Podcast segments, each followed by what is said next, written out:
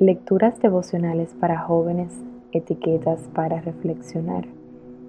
Cortesía del Departamento de Comunicaciones de la Iglesia Adventista del Séptimo Día, Cascue, en Santo Domingo, capital de la República Dominicana.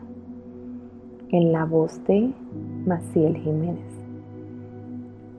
Hoy, 20 de abril de 2021, tengo paz. En Filipenses capítulo 4 versículo 7 leemos, Y la paz de Dios, que sobrepasa todo entendimiento, cuidará sus corazones y sus pensamientos en Cristo Jesús. Horacio Spafford se casó con Anna Larson en Chicago en 1861. Allí se convirtió en un acaudalado socio en una firma de abogados y exitoso hombre de negocios, especialmente en el área de bienes raíces. Servía como anciano en la iglesia presbiteriana y vivía feliz con su esposa y sus cuatro hijas. En ese momento de sus vidas podían decir que todo estaba bien, pero eso cambiaría. El 8 de octubre de 1871, el gran incendio de Chicago dejó innumerables edificios en cenizas incluidas las propiedades de Spafford. Esto generó una gran crisis económica por las pérdidas millonarias. Dos años más tarde, con la intención de participar en una de las reuniones de reavivamiento en Inglaterra, Spafford organizó un viaje con su familia, pero justo antes de partir, tuvo unos inconvenientes y decidió permanecer en Chicago para resolverlos.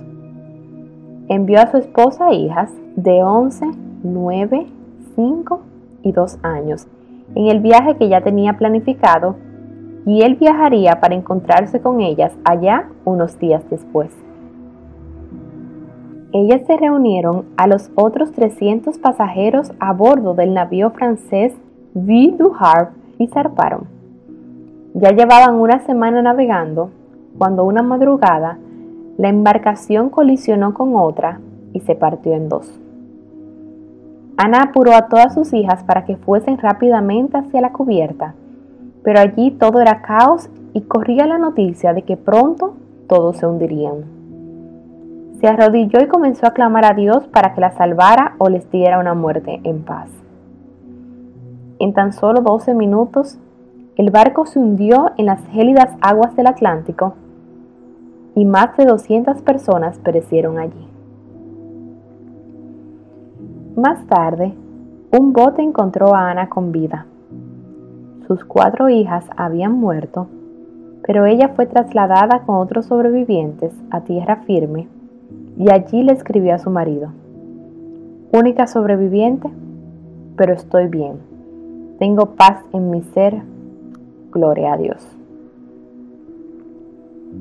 La próxima semana veremos cómo sigue la historia de este himno pero mientras tanto, podemos pensar en la actitud de Ana y evaluar si nosotros tenemos esa misma disposición ante los problemas de la vida.